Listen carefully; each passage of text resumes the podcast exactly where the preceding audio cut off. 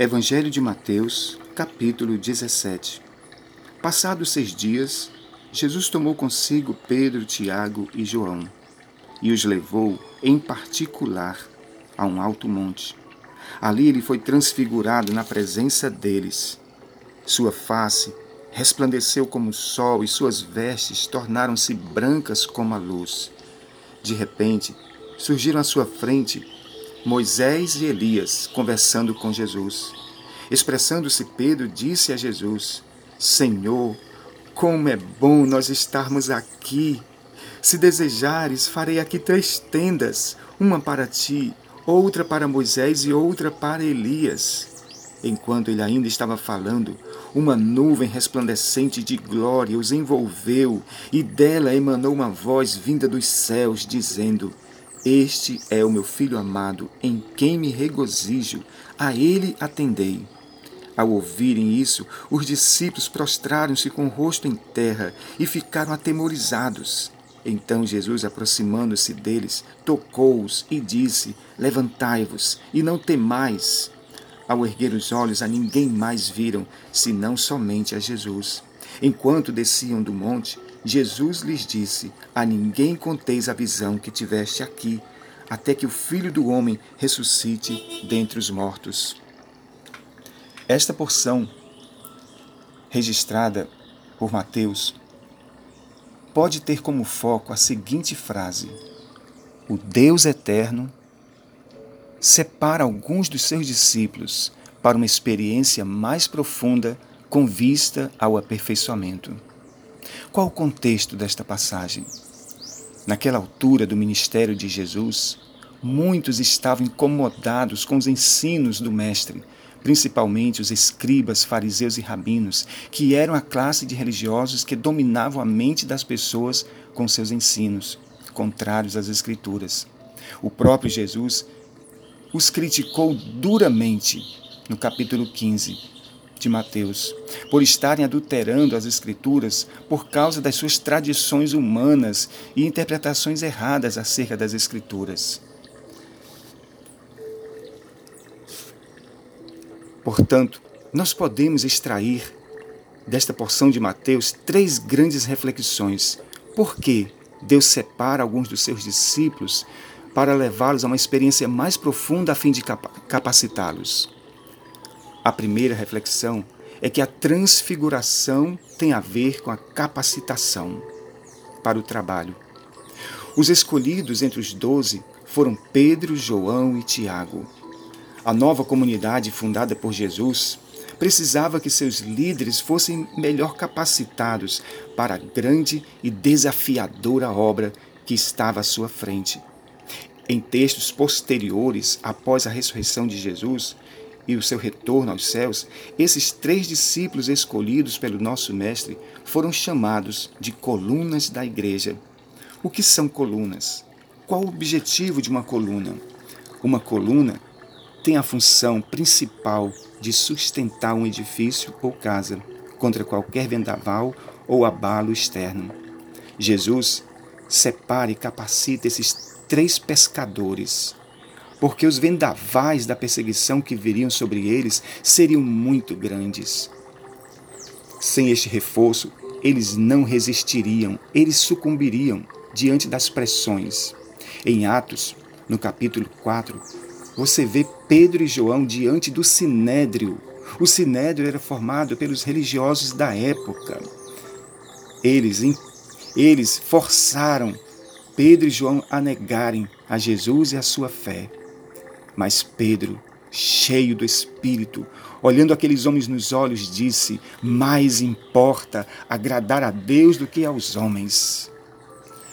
O segunda, a segunda reflexão da transfiguração é que a transfiguração tem a ver com a profundidade em nosso relacionamento com Jesus. Em Salmos 25:14, o salmista diz que a intimidade do Senhor é para aqueles que o temem, aos quais ele dará a conhecer a sua aliança. Em Jeremias, também Deus disse: Invoca-me e te responderei, e te revelarei conhecimentos grandiosos e inacessíveis que não conhece, conheces. muitos de nós. Estamos na superfície da fé e nela muitos permanecerão por toda a sua jornada de fé. A semelhança desses três que foram escolhidos para mergulhar nas águas profundas de Deus, nós hoje também podemos ter uma intimidade maior com o nosso Deus. Isto está em nossas mãos, ao nosso alcance. E por que isso não acontece na maioria, na maioria do corpo de Cristo? Simplesmente falta de prioridade e desinteresse. Em terceiro lugar, a terceira reflexão que a transfiguração nos traz é que a transfiguração tem a ver com um ato profético. Ao verem Jesus falando com Moisés e Elias, os três ficaram maravilhados com a visão. O rosto e as vestes de Jesus resplandecia pela glória de Deus que os envolvia. Aquela visão da glória de Cristo foi posteriormente registrada pelo próprio João no seu evangelho. Ele disse: A palavra de Deus, a palavra se fez carne e habitou entre nós. E nós vimos a sua glória, a glória do unigênito Filho do Pai, cheio de graça e de verdade. Nenhum ser humano que vive e passa por uma experiência desta consegue ficar mais o mesmo. É impossível sermos tocados pela glória de Deus e permanecermos com a nossa vida de mesmice. Isaías é outro exemplo. Este jovem foi também tocado pela glória de Deus e transformado pela mesma. Portanto, concluo a nossa reflexão hoje orando ao nosso Deus que nos faça viver nessa capacitação da fé, nesta profundidade do nosso relacionamento e comunhão com Deus e nessa transfigura e nessa transformação pela sua glória. Essas três experiências estão ao nosso alcance hoje. Basta nós desejarmos ardentemente, como desejou o sucessor do profeta Elias.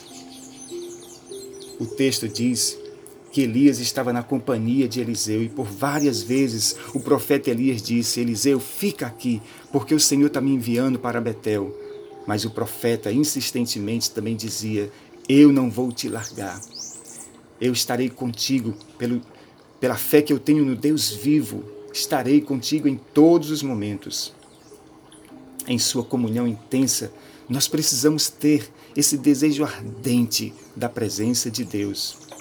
Outra coisa é nos lançarmos aos pés de Jesus, como fez Maria, e deixarmos um pouco as atitudes de Marta, que ao ver Jesus correu para os serviços de casa e não priorizou a presença do Senhor na sua casa.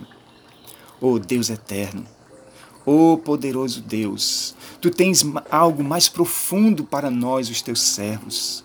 Muitos de nós, meu Deus, estamos vivendo a nossa vida cristã na superfície, Pai. Tem águas profundas para nós. Tem mistérios profundos que tu queres nos revelar, Senhor. Ah, Deus poderoso, em nome de Jesus, tira todo o embaraço das nossas vidas, tira todo o peso que tenazmente nos assedia e nos atrapalha de mergulharmos mais profundamente nas tuas águas. Deus poderoso, que a semelhança desses três servos, Pedro, João e Tiago, nós possamos ser capacitados na fé, nós possamos ser transformados pela tua glória e nós possamos aprofundar nossa intimidade contigo. No poderoso nome de Jesus, esta é a minha oração neste dia. Que a graça poderosa de Jesus, que o grande amor do Pai a comunhão e as consolações do Espírito permaneça sobre todos nós, não só hoje, mas para todos sempre. Amém.